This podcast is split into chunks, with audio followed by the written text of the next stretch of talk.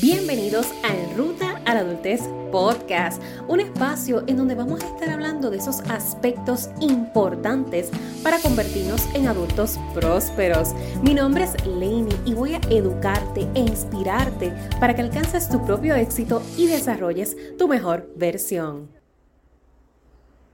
Y si no, compro casa. ¿Soy una queda? De eso vamos a estar hablando en el episodio de hoy. Ayer estuve celebrando cumpleaños. Bueno, todavía seguimos celebrando. O sea, estos 29 es todo el mes.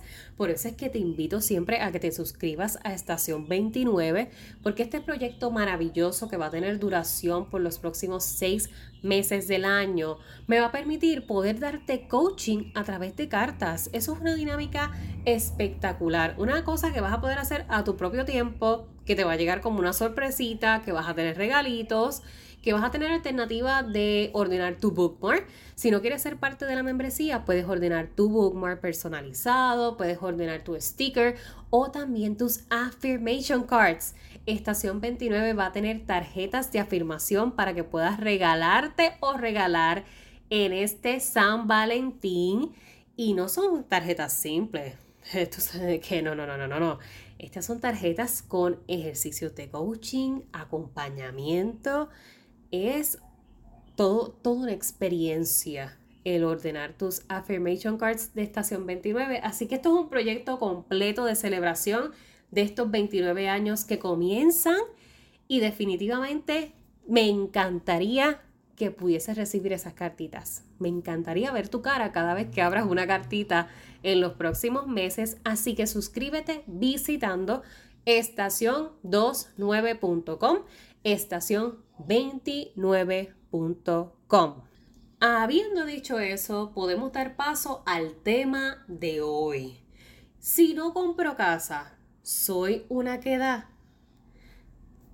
Estoy estancada, no valgo nada, no tengo propósito en la vida. En ruta a los 30 años, yo creo que son muchos los que hemos escuchado constantemente el que nos casemos, consideremos los hijos, como estuve hablándote hace poco en los pasados episodios, y por supuesto, teníamos que hablar de esto de la compra de propiedad, de comprar casa, de tener algo a nuestro nombre. Y yo te quiero hablar en este episodio desde la genuina honestidad, como siempre, lo que me caracteriza, porque yo aquí no voy a convencerte de nada. Siempre me gusta dar este disclosure, porque sé que hay veces que uno puede escuchar estos tipos de podcasts y puede sentirse como incitado o presionado a tomar unas decisiones. Y Laney Porkin nunca incentiva la toma de decisiones ni emocionales, ni apresuradas, ni mucho menos basadas en el consejo de alguien que desconoce tu realidad. Tus decisiones siempre deben ser responsables para contigo, basadas en lo que tú realmente quieres. Y por eso quiero traerte el tema de la compra de casa, porque hay muchísimos jóvenes que si no tienen su propia propiedad, valga la redundancia, en la década de los 20 se sienten fracasados. Sienten que no han logrado nada, que todavía tengo que vivir en casa de mis padres o que todavía tengo que pagar un estudio rentado. Vamos a empezar por aquí. ¿Cuál es el problema con la renta? ¿Cuál es el problema con la compra? ¿Cuál es el problema si yo no quiero ni una ni la otra y quiero quedarme conviviendo con mis padres? La crítica siempre va a venir de la persona que o que genuinamente ve que tienes el potencial de alcanzar ese milestone, de alcanzar esa meta en tu vida, o de la persona que ni siquiera tiene la mínima noción de tu estilo de vida y rápido está votando por ahí opiniones sin, sin tener nada en contexto. Entonces, lo más importante en este proceso es que comprendas que no hay una decisión que esté mal o esté bien. Toda decisión debe estar siempre basada en esa responsabilidad, ya sea que tú entiendas que para ti en esta etapa de tu vida es beneficioso el rentar. Amén. Quédate como, como rentando esa propiedad, ese estudio, porque posiblemente tus metas están más alineadas a lo que es la libertad. Tú no quieres atarte a ninguna propiedad por 30 años Tú quieres estar en esa flexibilidad de que si hoy me quiero mudar para allá, me puedo ir, entrego el apartamento, entrego el estudio y se acabó el evento. O igual, tal vez si quieres tener tu apartamento, si quieres tener tu propia casa y eso tampoco está mal. Excelente, bello que entres en un proceso de verificación, de preparación, de presupuesto, de búsqueda de propiedad, tarara, tarara, o también si lo que a ti te conviene en este instante es quedarte viviendo donde tus padres, no serías ni la primera ni la última persona que lo hace. Mucha gente critica esta práctica y la, la, verdad es que en Puerto Rico, en el Caribe, me atrevo a decir que es algo hasta, hasta de costumbre, hasta cultural, que los hijos vivan con sus padres por muchos años, inclusive luego de los 35, todavía estén en el mismo techo. Entonces, ¿por qué la presión de comprar propiedad? Uno de los de las razones que vas a escuchar posiblemente van a estar vinculadas a que es mejor que inviertas para ti en vez de invertir para otros. Que lo que tú inviertes en pagar una renta que es a beneficio de otros, lo puedes hacer a beneficio propio. Eso tiene mucha verdad. Sí, en efecto, si es algo que tú quieres. Porque si tú no quieres una propiedad a tu nombre, no la quieres por lo que te mencionaba, hay muchos jóvenes adultos que no se visionan viviendo en un espacio por mucho tiempo, quieren viajar el mundo o quieren ser nómadas, estar viviendo aquí seis meses, luego irse seis, meses a otro lugar, seis otros meses en otra parte del mundo. Pues entienden que el invertir en algo que es estacionario, a la hora de la verdad es una pérdida porque yo ni la voy a vivir, ni la voy a cuidar, ni voy a estar presente en la propiedad.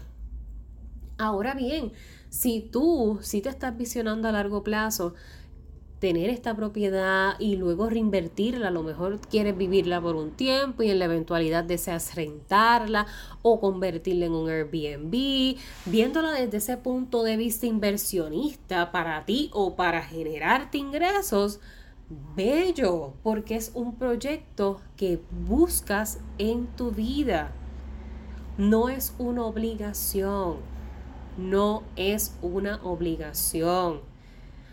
Muchas veces he escuchado esa crítica de quienes tienen propiedad hacia quienes rentan. Pero ¿y si tú tienes propiedad para rentarla a largo plazo a otras personas? Básicamente estás criticando a quienes te generan tus ingresos. Entonces ahí es donde uno tiene que tener demasiada cautela con lo que uno espepita por la boca, por los comentarios que uno hace, por la narrativa que escucha de otras personas. Porque ni uno ni el otro está mal. Cada uno está viviendo el estilo de vida que mejor le conviene, que más se ajusta a sus necesidades. Que puede que tal vez jóvenes que llevan tiempo rentando, a lo mejor nunca lo habían visionado y quizás necesiten como que otra perspectiva de alguien que les, les traiga a la mesa y no creen que podrían desde la sugerencia, no desde la obligación, ni desde la crítica, ni desde el juicio. No, desde la sugerencia, ¿no crees que todos estos años que llevas rentando, podrías considerar invertir en una casita. Ajá, es muy distinto el approach, es muy distinto el acercamiento. Así que contestando la pregunta del titular de este episodio, no, no eres un quedado, no eres una queda porque no tengas una casa a tu nombre antes de los 30 años. Porque si eso es algo que tú no quieres, Simple y llanamente no lo quieres. Eso no está en ningún lado como un requerimiento para respirar y vivir. No lo es.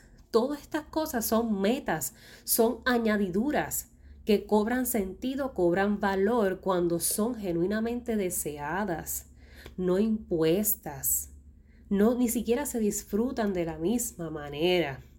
Entonces, retomando un poquito lo que te estaba explicando de que la práctica cultural, de que muchas veces los hijos conviven por muchos años con los padres, a veces inclusive hasta con nueros, nueros, yernos, no sé si yernos y nueras.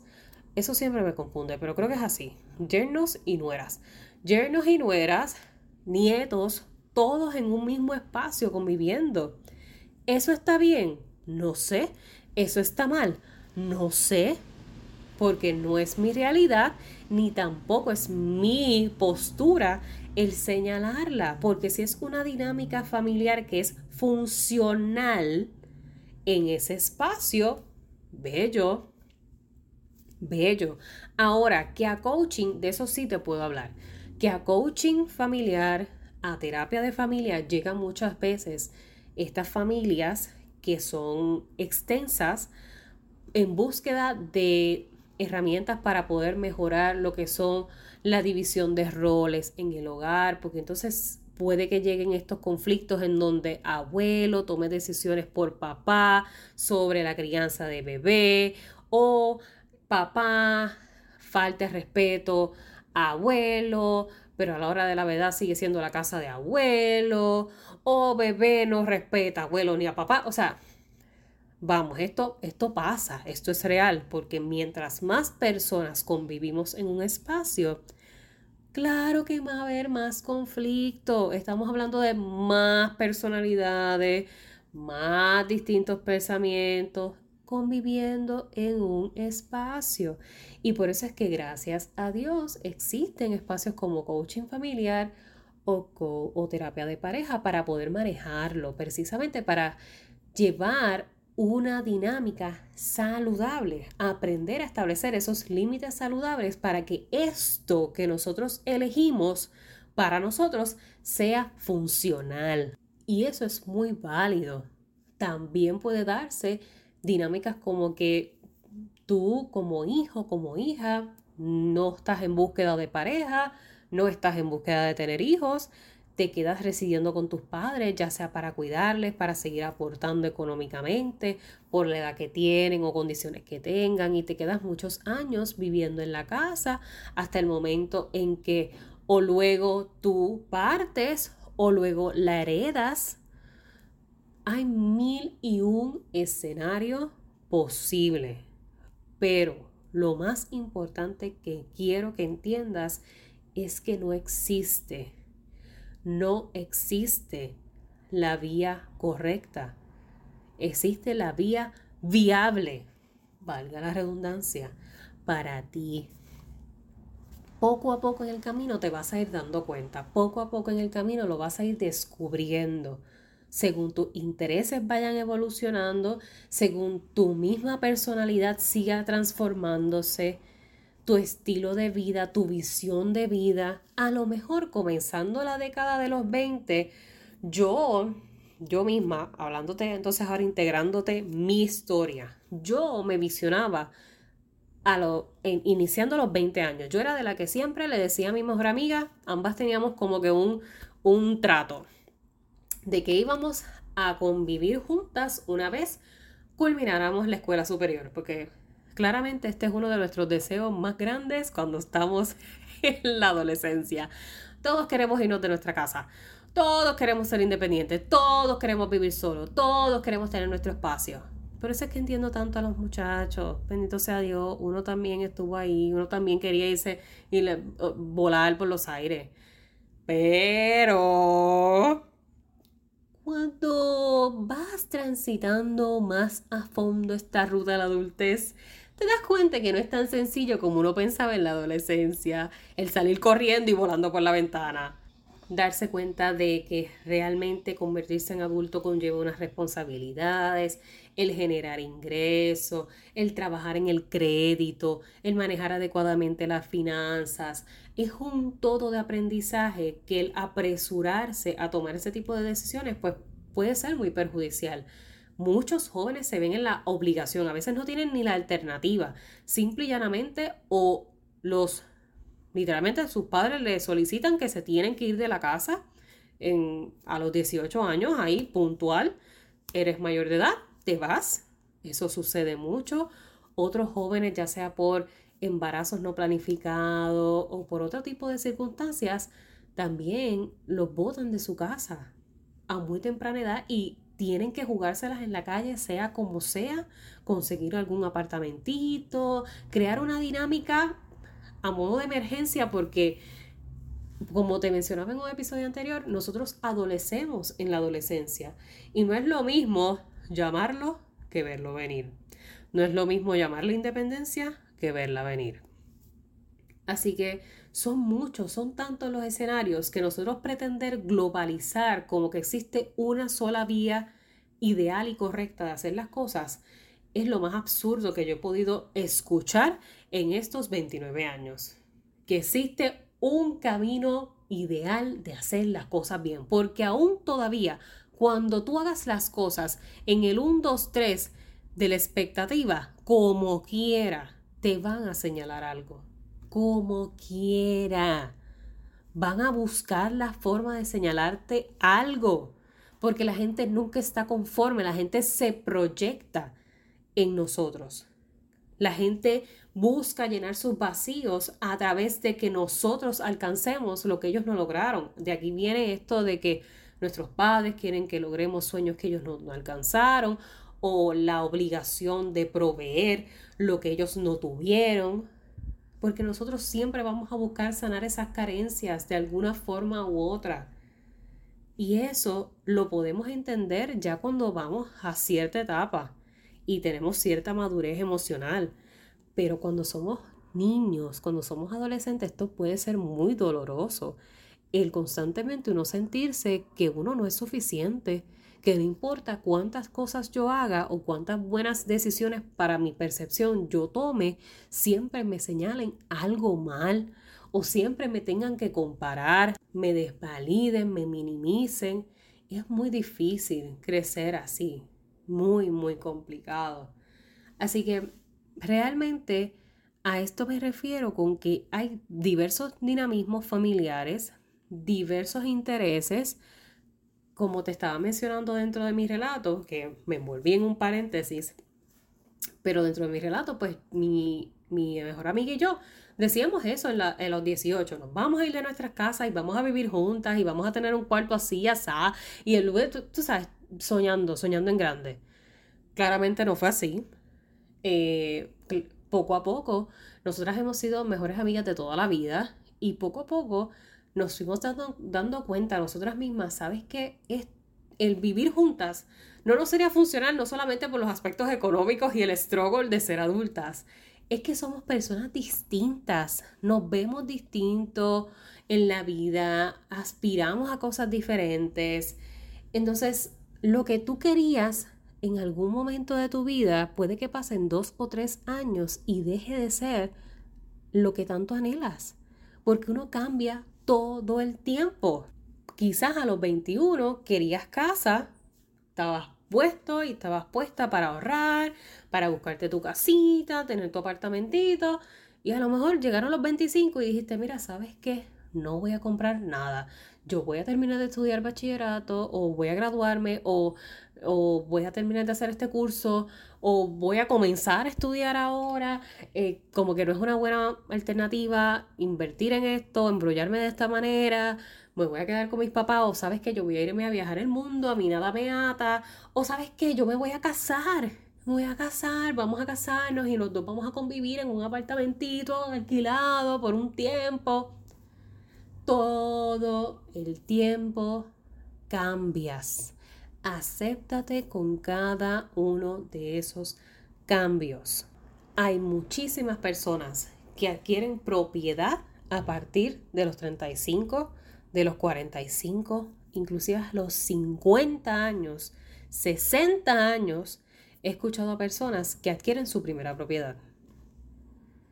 Vuelvo y pregunto, ¿está bien? ¿Está mal? Yo no sé. Eso es una decisión basada en lo que esa persona podía, tenía, conocía, quería. No te me ajores, no te me ajores. No tienes que tener la propiedad antes de los 30 para sorprender a nadie. No tienes que callarle la boca a nadie. No tienes que impresionar a ninguna persona. Por favor, despréndete de esa agonía, porque eso no es saludable. Eso te consume. Si es algo que tú anhelas, si genuinamente tú deseas prepararte para hacer esa inversión en esta década, si tú te visionas teniendo tu casita, si, si te empodera como meta personal el decir tengo mi casa, adelante, tírate sin miedo, lánzate, lánzate sin miedo. ¿Qué cosas necesitas? Número uno, preparación con antelación. Si ya yo sé que esta es una meta que yo quiero, acuérdate de la estructura SMART. ¿Qué quiero? ¿Qué tengo para alcanzarlo? ¿Qué no tengo? ¿Qué necesito buscar? ¿Cómo lo voy a buscar? ¿En qué tiempo esto lo voy a lograr? Te tienes que determinar para qué momento de tu vida te visionas comenzando un proceso de compra porque esa preparación con antelación es la que te va a permitir comenzar a ahorrar para evitar los embrolles. Ah, pues yo creo que estamos en el 2023 y yo me veo comprando mi casita ya a no más tardar 2027. 2027, yo creo que ya mi casita es algo que, que quiero. Ah, pues bello. Pues si yo sé que ya en 2027 esa meta es la que es, desde ya yo la tengo que trabajar. Ah, pues yo, entonces, si más o menos los gastos de cierre, suponiendo que van a ser algunos 6 mil dólares, pues vamos desde ya haciendo esa estructura y esa planificación, esa distribución, ese presupuesto para yo ahorrar mis 6 mil dólares y eso, eso no se toca. Esos son los fondos de inversión para mi compra de propiedad que se avecina. Ok, estamos, ahorro. Ok, ¿qué otro aspecto tengo que trabajar? El crédito oh, diantre, yo no sé, yo no tengo crédito, yo no he empezado a hacer crédito, pues es el momento de arrancar.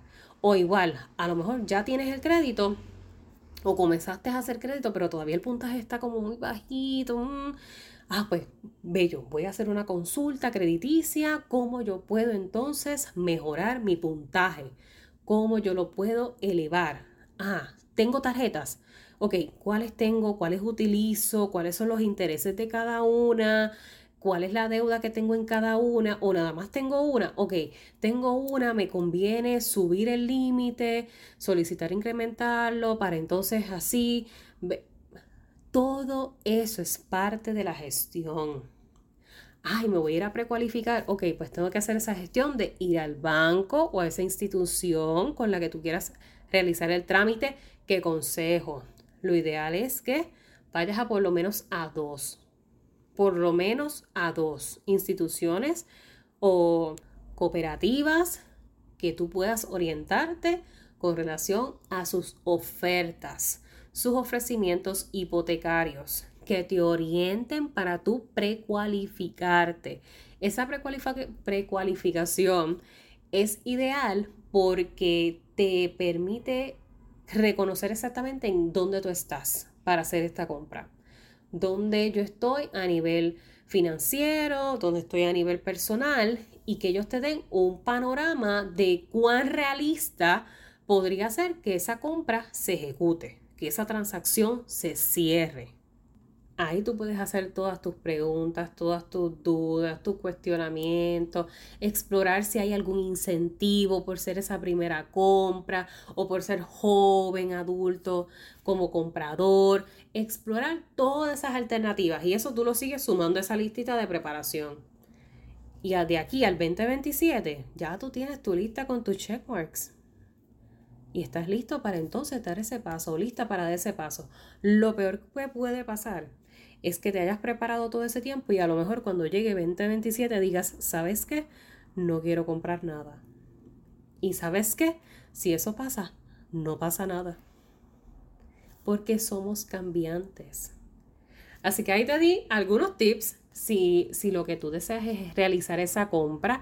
Déjame saber si te gustaría que entonces indagara más en lo que es un proceso de compra y cómo prepararte, porque ahí puedo integrarte lo que fue mi experiencia como compradora por primera vez, que de verdad que para todas las historias que escuché fue un proceso bien sutil, un proceso que gracias a Dios se dio sin complicaciones, pero igualmente fueron menos las complicaciones por todo esto que te hablo de planificarse, porque genuinamente desde mis 20 años, luego de que mi mejor amiga y yo dijimos, mira, ¿sabes qué? Esto no, esto no es algo tan viable de que ya a los 18 estamos fuera de casa. Yo sí siempre me visionaba teniendo mi casa mía a mi nombre, porque era una meta de Laney, que Laney quería para Laney. Así que desde ese entonces ya yo estaba mentalmente estructurándome. ¿Qué cosas yo puedo trabajar desde ahora para cuando llegue ese momento? Y ahí comencé con eso que te menciono. Verificar dónde está mi crédito, seguir haciendo buen crédito, no tener deuda, tener solo mi tarjeta, hacer un buen uso de la misma, etcétera, etcétera, etcétera. Hasta que entonces llegó ese momento de realizar la compra pero no sé si es algo que te gustaría que explorara más, si explorara más a través de, estos episodios de Estación 29. Déjame saber y yo en confianza te, te comparto más a detalle qué son esos requerimientos de una compra, esos detalles básicos de preparación personal, emocional, porque requiere cierta preparación emocional entrar en un proceso de compra porque puede ser muy tedioso, puede ser muy retante. Eh, sí, puede ser bien fuerte, de verdad, de verdad que sí. Y por mis años de experiencia laborando en la industria de la banca, tuve, tuve oportunidad de trabajar con algunos de los casos de lejos, no necesariamente muy adentrada dentro del área de hipotecas, pero sí, sí pude ver algunos casos que definitivamente lo que te daban ganas era de, de decir, mira, sabes que aquí tienes la llave, porque son personas que pasan un trabajo, pero un trabajo para poder por fin decir, tengo mi casa, que ni te cuento. Así que con eso te quería dejar. Lo que quería compartirte era más que todo que esto no es una vía para todo el mundo. Hay gente que va a querer comprar, hay quienes no van a querer comprar y esto no es una decisión que tú tienes que tomar obligatoriamente antes de cumplir 30 años. Se vale que lo hagas más adelante en la vida cuando sí te sientas preparado y preparada. Así que recuerden siempre, voy a ustedes, suscríbanse a Estación 29 porque vamos a estar hablando todavía aún más de estos temas. Vas a tener ese coaching one-on-one a través de cartas. Les digo, no se pueden perder la experiencia, va a estar brutal. va a estar brutal esta dinámica de enviarnos cartas. Es, otra, es otro vibe de, explorar eh, coaching con Lainey. Así que gracias por escucharme. Compartan este episodio con ese joven que tú entiendas que necesita un poquito sobre este tema. Espero que haya sido de valor para ti. Déjame tus sugerencias. Siempre estoy abierta a que en estos 29 episodios integrar eso que tú quieres que yo hable o eso que tú quieres que yo enseñe, lo que sea, lo que sea que tú quieres que yo incorpore, déjame saber. Voy a ti, que para el resto me a mí.